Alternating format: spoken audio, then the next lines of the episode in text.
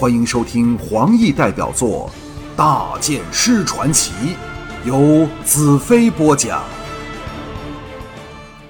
那老祭司超前数步，看着我的眼，露出激动的神色，伸出干枯的手和我的紧握在一起，颤声道：“大剑师，人们等了你足有七百年了。”他指的当然是预言书写成到现在这段悠长的岁月。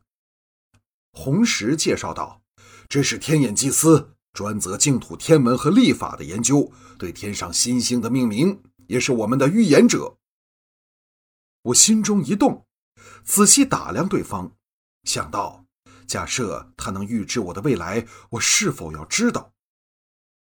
接着走上来的是那美丽的女祭司。他盈盈来到我面前，秀目深深望着我。当我正在想他是否像天眼祭司那般和我双手紧握时，他雪白修长的手已送了过来，丰润柔软的感觉透心而入。红石道：“这是净土历史上最年轻美丽的花云女祭司，专责浓雾的研究，是净土内对大自然有最深切认识的人。”花云柔声道：“我多么希望净土能恢复和平，那时我就可以带大剑师游遍整个净土了。”彩柔呀的一声叫了起来：“那真是好极了！”花云向彩柔爱惜的一笑，放开我的手，退了开去。但刚才双手紧扣的感觉已深印在我的心上。这并非代表我已对花云动情，或者起了夺她芳心之念，而是美好的事物都会令人心动，就像净土，就像浪漫美丽的净土人。一位矮胖子走了上来，握住我的手，自我介绍道：“这里人人都叫我小矮胖，真名反而无人记得。不过另一件他们没忘记的是，我有一双巧手。”以前最擅长制造农具和建房子，黑茶鬼来了之后啊，我就转行制造武器和战具。众人都笑了起来。这人有点像肥军师马原，而且多了三分乐天和幽默，使我大生好感。希望你能以天下无双的巧手，将魔龙血变成厉害的武器，那样我们就更有胜算了。小矮胖眼中光芒闪起，退了开去。仍露出深思的表情。我已成为了净土的当然领袖，无可争议的英雄，所以认识他们在量才而用是目前至关紧要的头等大事。接着上来的那位秀气的惊人的女人，我心中想到，这位不用说，应该是红石大公的正妻了，竟然有如此高雅的气质。我们的手握在一起，红石道。凤香是我们净土内最伟大的画师。凤香淡淡道：“大功过誉了，但我希望能为大剑师做一幅水象画，让千百年后的净土人也能看到伟大的圣剑骑士。”这时，我听到彩柔偷偷问灵智：“祭司，你负责的是什么项目？”她仍是个天真好奇的小女孩，也显示出她对别人真挚的关怀。我听灵智答道：“我是负责历史的。”凤香有点尴尬的道：“大剑师。”我这才醒觉自己仍握着她的手，脸一红，放开了她。众人脸带微笑，想起了他们随意浪漫的性格，我再也不会感到不安。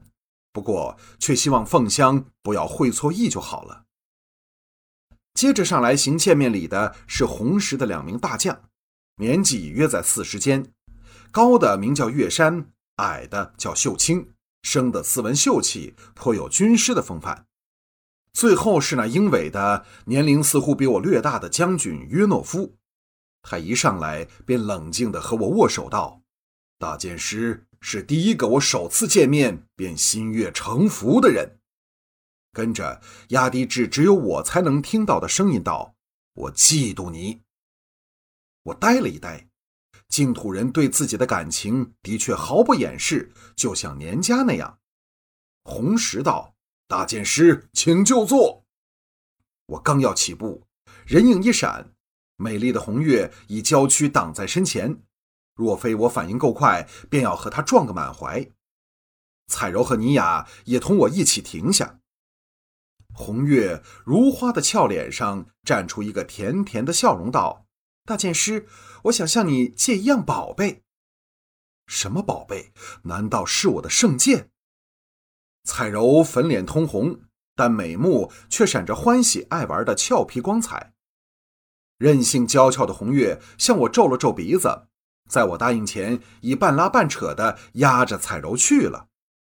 我在尼雅耳边道：“外来货总比本地货吃香一些，除了黑茶鬼之外。”尼雅笑得花枝乱颤，嗔怪地瞪我一眼，不知是否怪我将他比作本地货。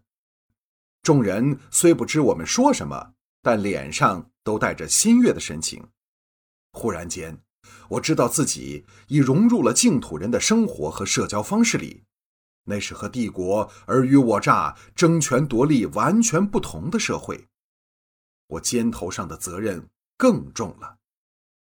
如果我不能赶走黑茶人，这美丽可爱的文化就会烟消云散。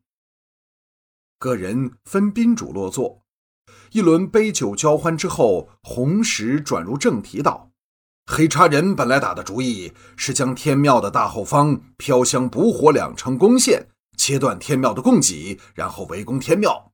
但大剑师一来，便使黑茶人吃了两场大败仗，损失了两个重要军团，削弱了黑茶人约八分之一的力量，使敌我形势大有转机。”灵智道。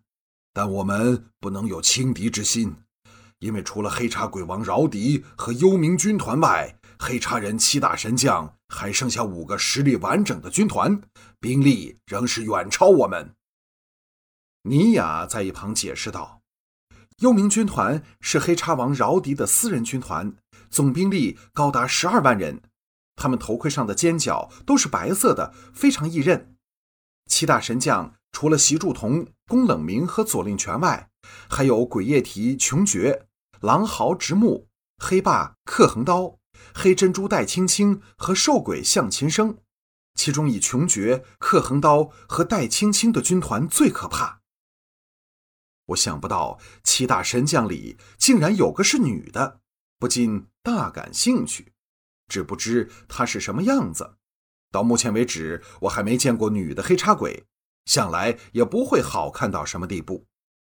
小矮胖似乎看穿了我的心思，笑嘻嘻的道：“这黑珍珠据说是黑茶鬼里第一美女，至于她生的什么模样，那就没人知道了。”接着神色一暗道：“因为见过她的人都死了。”众人一时沉默起来，想起在净土上正如火如荼进行的残酷战争。我突然间有点想避开战争的话题，向女画师凤香道：“凤香女士，你是否有个画室，有机会可以参观你的大作吗？”凤香欢喜道：“那是凤香最大的荣幸。”这时，她的神态天真的像个孩子。红石道：“那时你可趁机为大剑师画像了。”凤香轻叹道。我只怕自己画的不好，大剑师有种非常难以捕捉的特质，如果不能抓入画里，便只得其形而失其神了。一直没有作声的天眼祭司道：“你会成功的。”当他这样说时，眼中掠过一丝悲厉的神色。难道他看到了未来的什么？红石向约诺夫道。约诺夫，你刚从天庙来，可否告诉大剑师那里的情形？接着向我进一步介绍约诺夫道：“约诺夫是净土年轻一辈中最有名的将领。这次如果不是他突破黑茶人兽鬼向琴生对天庙的封锁，带了两万太阳战士到飘香城来，我们也不能支持到今天呐。”约诺夫沉吟半晌道：“天庙。”位于竹天山脉山腰上的竹天高原，通往这高原的只有北面和南面两条路，名为竹天北路和竹天南路。自六百年前预言书写成后，我们净土便对将会来临的灾难做出了防备，所以在这数百年间排除万难，在这两条路上建了八座战略性的石堡。在南路这边，依次是砾石、平崖、守谷和义峡四堡；北路则是丰邑、段路、擎天和虎视。现在八堡里北路的丰邑和段路，由于比较接近黑茶鬼在净土北端大本营，均已陷落。幸而秦天和虎视两宝遥遥对峙，形势险要，有得净土四大名将龙腾和焰色两位大公亲自把关，硬生生挡了黑茶军数年苦功，所以才有这次黑茶鬼绕过竹天山脉入侵南方之举，企图切断对天庙在人力和食物等各方面的供应。我叹了一口气，逃避现实终究不是办法，心神。唯有回到与黑叉人的战争上。诸天山脉是净土最大的山脉，由东而西将探出大海的净土半岛切成两半，成了天然的屏障。当北方各城被敌人势如破竹般攻陷时，竹天和建于其上的城堡却挡住了敌人大占优势的兵力，使南方两城能躲开战火。可以想象，在无可奈何下。黑茶人的首领姚迪派出四支大军，兵分三路：习祝同来攻补火，左令权和宫冷明攻飘香，而剩下一路军团则由向秦生率领，负责封锁由竹天到飘香的大平原。可惜遇上了我。现在左冷权和习祝同一个被擒，一个被杀，黑茶人必是阵脚大乱。而且，即使宫冷明和向亲生两军会合，但也避不开成为腹背受敌的孤军。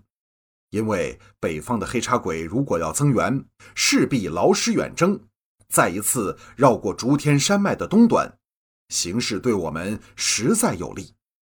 我皱眉道：“黑茶人如果派援军南来，需要多少时间？”红石道：“照我们的猜测。”黑茶人南来的方式是先以巨舰运兵，直抵竹天东端的龙吐水，然后弃舟登陆，穿过东峡，沿着金云山脉的草原到达金云山城，再由山城沿着水云间在西南行进，直抵历史堡外的万马园。如果照这路线，最快要六十天时间。我沉声道。现在飘香和不惑两城可以派出多少战士，又不影响基本的防守力量？红石显然早有答案，我可以动用三万人。接着望向尼雅，显然是不能替他做主。尼雅神情一暗道：“可以带的人手，我都已带在身边。天梦河一战，使我们损失惨重。那即是说，只有八千人。”至此，我才明白与黑叉人的战争是多么困难。整个净土南方能集结的兵力不够四万人，而对方一个兵团的兵力便达五万人之众。以四万太阳战士在无险可守的平原与战术、武力、人数均占压倒性优势的黑叉人作战，跟自杀没有两样。众人都沉默下来，显示心情沉重。胜利的喜悦逐渐褪色。花云祭司叹了一口气道：“在对抗黑叉人的战争里，我们本来已完全绝望，直到大剑师的驾临。”智慧的秀目掠过深沉的哀痛。他身为净土管理大地花果动物的最高负责人，黑叉对土地的蹂躏自是令他最为心痛。我实在是有苦自己知。我不但要率领净土人对抗强横的黑叉大军，还要在这一个战火连天的土地上找寻比黑叉人更可怕的大元首，阻止他得到真乌剑。或许我真是那什么圣剑骑士，但在冷酷的现实面前，却像其他人一样无可奈何。难道我可以安然坐下，等待注定的胜利来临吗？假设只是个美丽的机会，岂非造化弄人？现在我唯一的筹码就是圣剑骑士的身份。